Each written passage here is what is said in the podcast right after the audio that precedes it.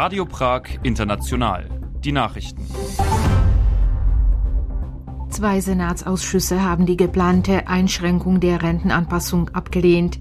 Die Verbreitung von Covid-19 soll in Tschechien ab Juli nicht mehr strafbar sein. Das internationale Musikfestival Dvořáks Prag will Dvořák und Brahms würdigen. Präsident Miloš Zeman und Premier Petr Fiala haben sich am Montagabend zu ihrem letzten Treffen vor dem Ausscheiden Zemans aus dem Amt getroffen. Fiala würdigte während der anschließenden Pressekonferenz, dass Tschechien vor einem Jahr nach der russischen Aggression gegen die Ukraine dank des Meinungswandels des Staatsoberhauptes mit einer Stimme sprechen konnte. Der Premier hob weiter die Einigung über die Ernennung von 42 Botschaftern und die Tatsache hervor, dass der Präsident während der mehr als einjährigen Amtszeit seines Kabinetts nur drei Gesetze mit einem Veto belegt habe. Der regelmäßige Dialog mit einem Politiker, der oft andere Ansichten als das Kabinett vertrete, habe sich ausgezahlt, so Ferler. Der Verfassungsrechtliche Ausschuss und der Sozialausschuss des tschechischen Senats haben am Dienstag die umstrittene Rentenanpassung abgelehnt. Grund dafür war unter anderem die Verabschiedung der Gesetzesänderung durch das Abgeordnetenhaus im beschleunigten Verfahren des legislativen Notstands. Am Samstag hatte das Abgeordnetenhaus eine Regierungsvorlage angenommen, mit der die Renten im Juni geringer steigen sollen als nach dem bisherigen Mechanismus vorgesehen. Eines der Argumente für die Maßnahme lautet, dass angesichts der anhaltend hohen Inflation ansonsten die Rentenquote auf über 50 Prozent steigen würde. Die obere Parlamentskammer wird am Mittwoch über die Novelle des Rentengesetzes abstimmen. Das Justizministerium plant, Covid-19 ab Juli von der Liste der ansteckenden Krankheiten zu streichen, deren absichtliche Verbreitung strafbar ist.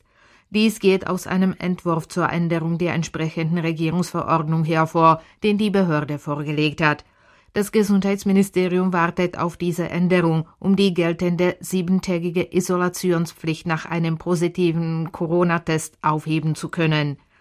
Die Verbreitung einer ansteckenden Krankheit ist eine Straftat, die nach dem Strafgesetzbuch mit einer Freiheitsstrafe von sechs Monaten bis zu drei Jahren geahndet wird. Das Netz von Hilfsdiensten zur Bewältigung von Alkohol, Tabak und Glücksspielsucht in den Regionen ist laut dem nationalen Drogenkoordinator Jindřich Vobořil nicht ausreichend. Dadurch werde die Betreuung unzugänglich, warnte er auf einer Pressekonferenz nach der Sitzung des Regierungsrates zur Koordinierung der Drogenpolitik am Montag. Der Rat erörterte den Jahresbericht über die Situation in den Regionen für 2021. Wie Woboschel weiter erklärte, sei auch das derzeitige System ohne eine Aufstockung der Mittel nur schwer zu halten. Das diesjährige internationale Musikfestival Dvořáks Prag wird nicht nur den Komponisten Antonin Dvořák, sondern auch Johannes Brahms würdigen. In einem Konzert der Wiener Philharmoniker unter der Leitung von Jakub Hruscha wird Brahms zweites Klavierkonzert mit dem Solisten Igor Levit erklingen, gefolgt von Dvořáks achter Symphonie, wie Festivaldirektor Jan Simon am Dienstag vor Journalisten sagte. Die Organisatoren stellten das Programm vor. Das Festival findet vom 7. bis 25. September statt. Zum Schluss das Wetter. Am Mittwoch ist es in Tschechien meist bedeckt, anfangs im Südosten nur teilweise bewölkt. Am Nachmittag von Westen her Schnee und Schneeregen, später nur im Norden oberhalb von 600 Meter Schnee. Die Höchsttemperaturen erreichen 6 bis 10 Grad Celsius. Soweit die Meldungen mit Marketa Kachlikova.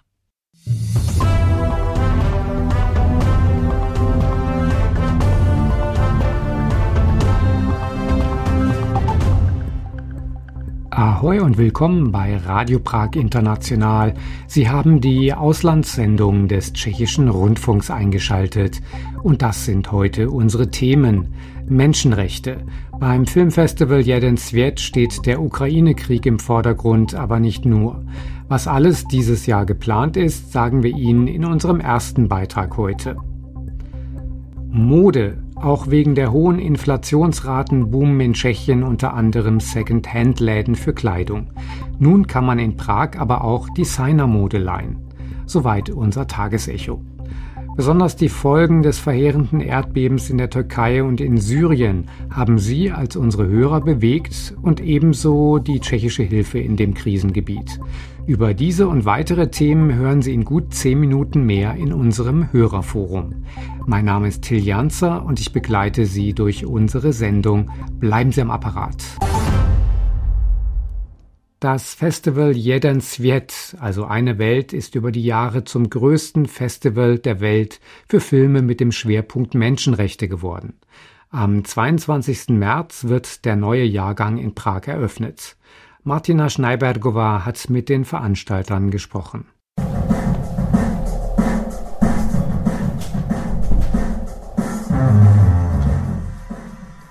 So klingt die Erkennungsmelodie der 25. Ausgabe des Filmfestivals Jeden Sviet.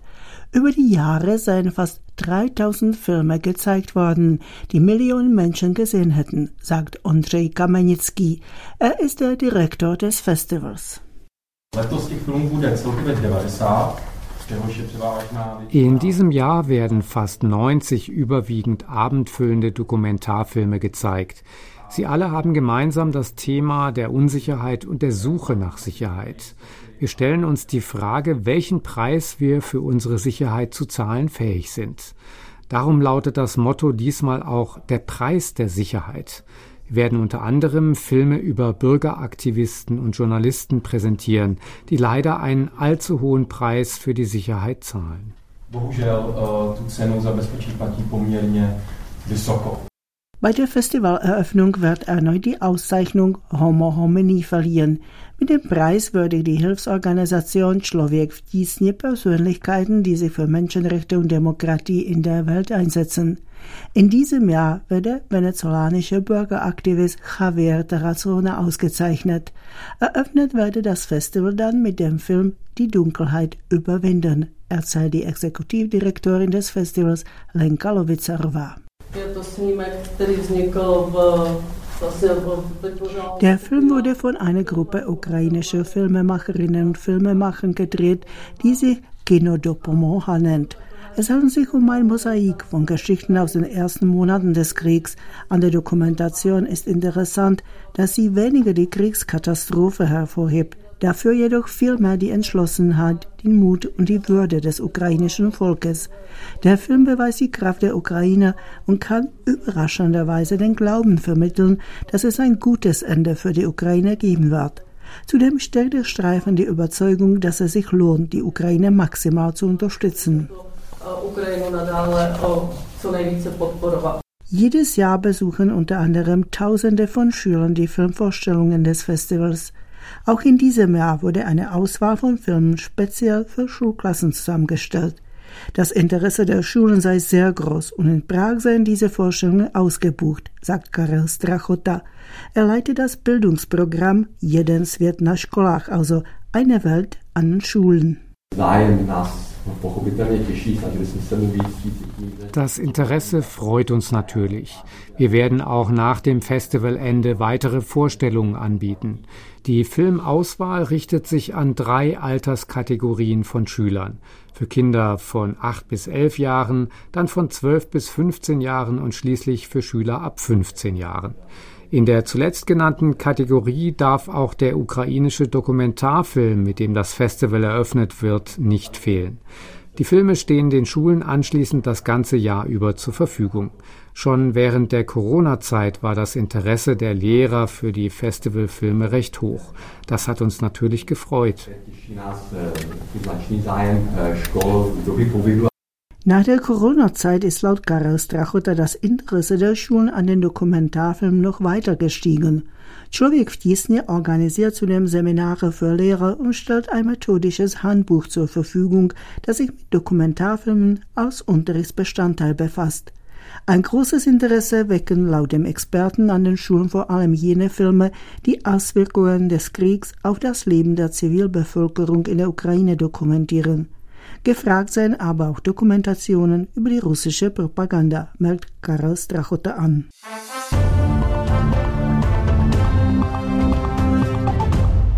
Das Filmfestival Jeden Sviet findet in Prag vom 22. bis 30. März statt und in weiteren 27 Städten Tschechiens und der Slowakei noch bis 2. April. Der Ticketverkauf läuft bereits. Am 22. März werden die Karten dann auch am Festivalstand in der Luzerner Passage und in den Festivalkinos verkauft.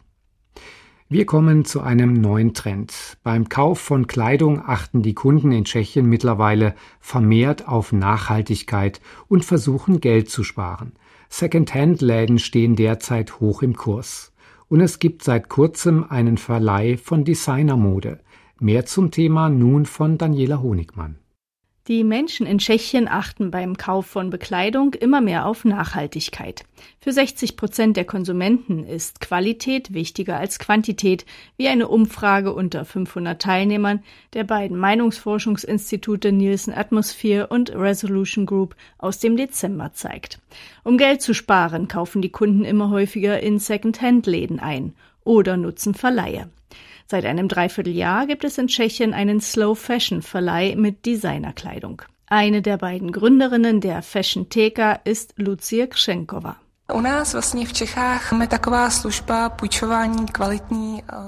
Verleihservice für hochwertige und nachhaltige Mode hat in Tschechien bisher gefehlt. Also habe ich mich mit meiner Freundin Eliška zusammengetan und innerhalb weniger Monate haben wir den Slow Fashion Verleih eröffnet.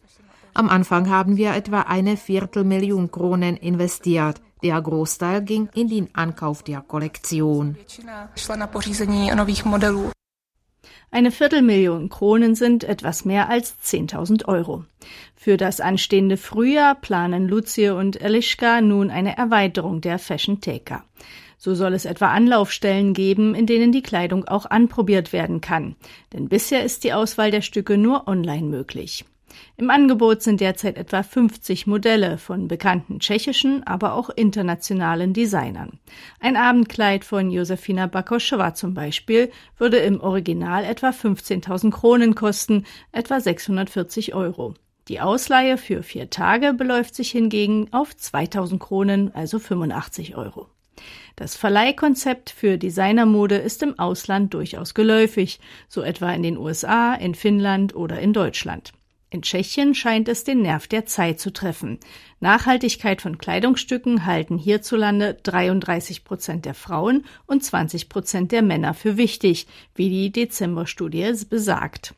Weiter erläutert die Forschungsleiterin der Resolution Group, Daniela Niemcova. Etwa 17 Prozent der Befragten würden den Kauf solcher Kleidung bevorzugen, bei der eine ökologische Herstellung und möglichst geringe Auswirkungen für die Umwelt garantiert sind. Den Ergebnissen zufolge sind solche Aspekte bei der Kaufentscheidung eher für jüngere Menschen wichtig.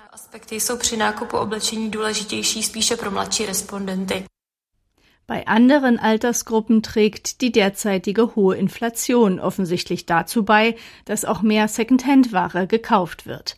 Aja betreibt den Laden Crashly in der Prager Neustadt.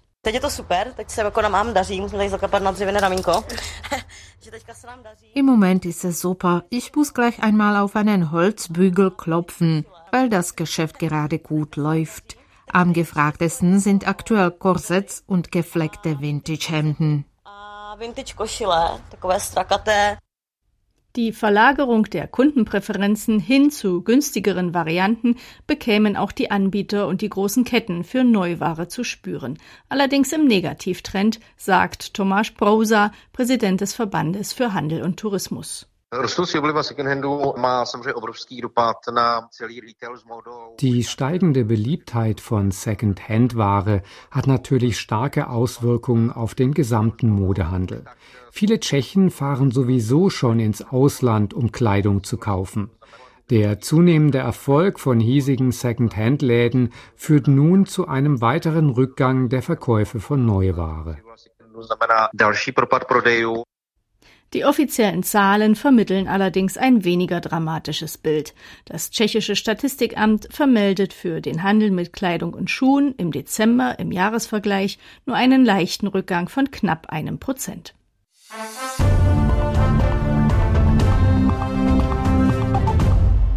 Sie hören weiter Radio Prag International, die Auslandssendung des tschechischen Rundfunks. In den Zuschriften an unsere Redaktion im Februar haben zwei Themen dominiert. Das Erdbeben in der Türkei und Syrien sowie die Geschichte der Strom- und Wärmeversorgung hierzulande. Marketa Kachlikova hat in der Hörerpost geblättert.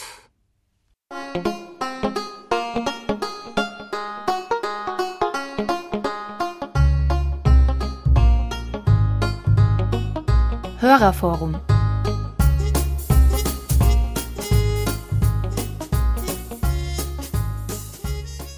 Willkommen zum Hörerforum, liebe Hörerinnen und Hörer. Neuer Monat, neue Chance. Testen Sie nun Ihr Wissen über Tschechien mit unserer aktuellen Preisfrage. In der mährischen Metropole Brünn steht seit zehn Jahren das höchste Gebäude in Tschechien. Wie hoch ist der AZ Tower? Schicken Sie uns die Antwort an wettbewerb.radio.cz. Ein T-Shirt für die richtige Antwort im Februar bekommt von uns dieses Mal unter anderem Herbert Neumann aus Österreich. Er hat uns die Namen der Region Helensko bzw. Helenetsko richtig geschrieben. Eben die Faschingsumzüge aus dieser Gegend in Ostböhmen wurden in die Liste des immateriellen Kulturerbes der UNESCO aufgenommen. Herzlichen Glückwunsch!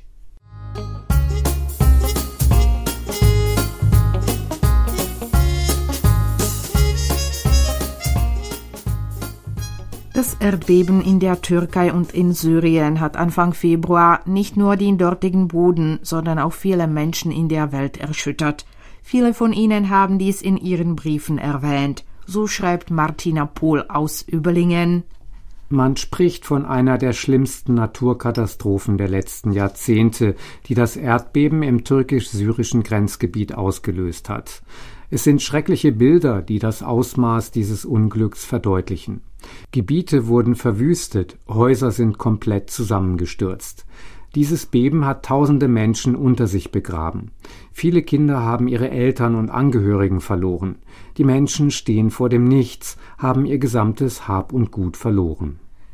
Die internationale Hilfsbereitschaft sei groß, stellt Martina Pohl fest.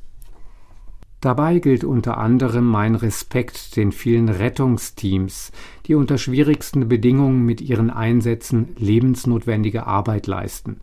Erdbeben lassen sich nicht vermeiden. Experten sind sich aber einig, dass die Auswirkungen dieser Tragödie abgemildert und begrenzt hätten werden können, wenn erdbebensichere Bauvorschriften eingehalten worden wären. Die Bauweise ist ausschlaggebend. Die Provinz Hatay wurde fast vollständig zerstört und tausende Menschen fanden den Tod. In der Stadt Ersin, die ungefähr 42.000 Einwohner zählt und mitten im Erdbebengebiet liegt, ist kein Mensch ums Leben gekommen. Die meisten Gebäude wurden nicht beschädigt. Dem Bürgermeister ist es dort zu verdanken. Er hat keine Schwarzbauten geduldet und ebenso keine illegalen Machenschaften des Baugewerbes hingenommen. Franz Schanzer aus Schrems merkt an, die Beiträge waren wieder sehr interessant, vor allem der Beitrag über die tschechische Hilfe beim Erdbeben in der Türkei und Syrien. Auch Österreich hat ein Hilfsteam und Hilfsgüter in die Erdbebenländer gesendet. Feuerwehr, Rotes Kreuz, das Bundesheer und eine Suchhundestaffel wurden in die Gebiete entsendet. Und Achim Kessel aus Duisburg nach dem schweren Erdbeben in der Türkei und Syrien kamen Retter aus vielen Ländern zur Hilfe, so auch Feuerwehrleute aus Tschechien. Bei solchen Naturkatastrophen muss die internationale Solidarität sich bewähren. Aus Deutschland waren Retter der Organisation ISA im Einsatz. Die Berichte davon im Fernsehen waren sehr ergreifend. In unserer Region sind Erdbeben Gott sei Dank sehr selten. Dafür sind, bedingt durch den Klimawandel, Flutkatastrophen und Waldbrände inzwischen häufig. Im vergangenen Jahr gab es einen großen Waldbrand im tschechisch-sächsischen Grenzgebiet. Hat dabei die grenzübergreifende Zusammenarbeit funktioniert? Sie hat funktioniert, Herr Kissel. In der böhmischen Schweiz waren mehrere Einheiten und zwölf Hubschrauber der deutschen Feuerwehr im Einsatz.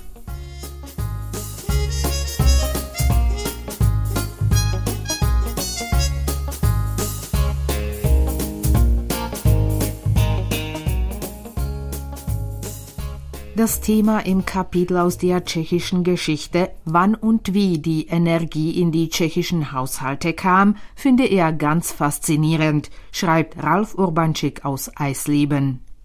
Das erinnerte mich an Erzählungen, die ich vor vielen Jahrzehnten in meiner Kinderzeit häufig hörte, wie das Leben vor dem Einzug der elektrischen Beleuchtung in die Wohnhäuser war, dass statt der romantischen Kerzen vielmehr schmuddelnde Petroleumlampen in den Wohnungen zum Einsatz kamen und dass es völlig unromantisch war, die Hausaufgaben für die Schule neben einer solchen rusenden und stinkenden Lampe zu machen. So erfuhr ich auch, in welchen Straßen meiner Heimatstadt zuerst die Elektroleitungen verlegt wurden und wie die Einwohner warteten, dass sie endlich an der Reihe sein würden. Auch der Hinweis in der Sendung, dass der Anschluss der Haushalte an das Stromnetz fast zeitgleich mit dem Aufbau der elektrischen Straßenbahn in Prag erfolgt sei, finde er spannend, so Ralf Urbanczyk. Denn von der Zeit her dürfte es auch bei mir im Wohnort so gewesen sein können. Diesen Zusammenhang hatte ich früher gar nicht gesehen, und jetzt ist niemand mehr da, den ich direkt fragen könnte. Da muss ich einmal in den Veröffentlichungen der Heimatforschung suchen.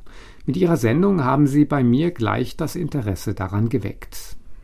Der Bericht über die Geschichte der Strom- und Wärmeversorgung sei ein aktuelles Thema gewesen, mein Dieter fällt es aus Pörbaum, und er fügt eine Erinnerung hinzu. Als ich geheiratet habe, ließen wir eine Ölheizung einbauen. Wie die Leute seinerzeit Wärme erzeugt haben, war mir nicht bewusst und ich machte mir auch keine Gedanken darüber. Auch bei ihnen wurde seinerzeit viel mit Holz geheizt. Viele holten sich das Holz aus den Wäldern. Heute ist dies ohne Rücksprache mit den Waldinhabern verboten. Zum Holzsammeln in den Wäldern hierzulande eine kleine Anmerkung. Laut dem tschechischen Forstgesetz darf man trockene, auf dem Boden liegende Äste und Reisig ohne weiteres für den eigenen Bedarf aus dem Wald entnehmen. Die Holzstücke dürfen aber nicht dicker als sieben Zentimeter sein. Dies gilt für Wälder sowohl im staatlichen als auch im privaten Besitz. Siegbert Gerhard aus Frankfurt berichtet. Das Kapitel aus der tschechischen Geschichte über die Historie der Energieversorgung mit all ihren Blickwinkeln auf Strom, Gas, Heizen bis hin zur Fernwärme hat mir sehr gefallen. Die Reportage zur Ausstellung Der Schmerz der anderen im Prager Docks fand ich bemerkenswert gut. Gelungen war auch der Musikcheck zu den Grammy Awards. Wieder einmal eine schöne Sendung mit Beiträgen, die man hier im Nationalen Rundfunk nicht hören könne, merkte Joachim Thiel aus Wuppertal zum 8. Februar an. Zum gehörten Inhalt schrieb er es wäre wirklich sehr gut, falls die Schmalspurbahn wieder in Betrieb ginge, besonders deshalb, weil es davon kaum noch welche gibt. Auch den Bericht über tschechische Hilfe in Äthiopien fand ich sehr aufschlussreich.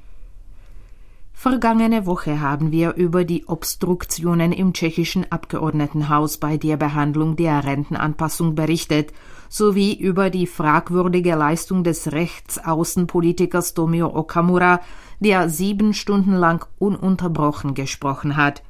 Dazu hat uns Sebastian Hühnermund via Twitter eine Frage gestellt. Können Sie kurz erklären, wie im Abgeordnetenhaus die Verteilung der Redezeiten auf die einzelnen Fraktionen erfolgt? Wir haben dazu einige Passagen aus der Geschäftsordnung des Abgeordnetenhauses ausgewählt. Die Abgeordneten beantragen demnach entweder vor der Eröffnung der Sitzung oder noch während der Sitzung schriftlich einen Redebeitrag. Sie können sich auch durch Handzeichen bei der Debatte anmelden. Schriftliche Anträge haben aber Vorrang. Zu Beginn der Aussprache gibt der Vorsitzende die Redner bekannt. Er erteilt das Wort in der Reihenfolge, in der es beantragt wurde. Das Plenum kann die Redezeit begrenzen, aber es müssen für jeden mindestens zehn Minuten erlaubt sein. Diese Begrenzung gilt allerdings nicht für jene Parlamentarier, die beauftragt sind, die Standpunkte ihrer Fraktionen zu dem besprochenen Thema darzulegen. Demzufolge haben Fraktionsvorsitzende, Parteivorsitzende, die Vorsitzende des Abgeordnetenhauses und ihre Stellvertreter sowie Regierungsmitglieder eine unbeschränkte Möglichkeit, das Wort zu ergreifen, und das auch in jeglicher Länge. Und zum Abschluss ein Gruß zum Valentinstag von Paul Gager aus Wien. Gratulation, dazu fällt mir eine Franz Kafka zugeschriebene Bemerkung ein. Die Liebe ist so unproblematisch wie ein Fahrzeug. Problematisch sind nur die Lenker, die Fahrgäste und die Straße.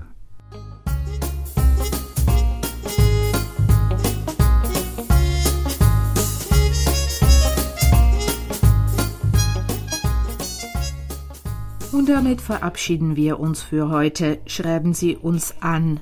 Radio Prag International, deutschsprachige Redaktion, Vinohradska 12, 120 99 Prag 2, Tschechische Republik. Oder per E-Mail an deutsch.radio.cz.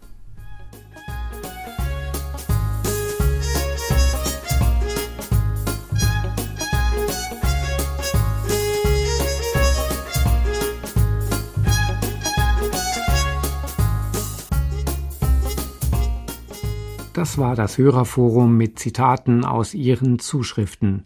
Und damit geht unsere heutige Sendung so langsam zu Ende. Von mir noch der Hinweis auf Mittwoch, da hören Sie unsere letzte Folge über die tschechische Entwicklungszusammenarbeit. Zum Abschluss führt uns die Reise nach Sambia.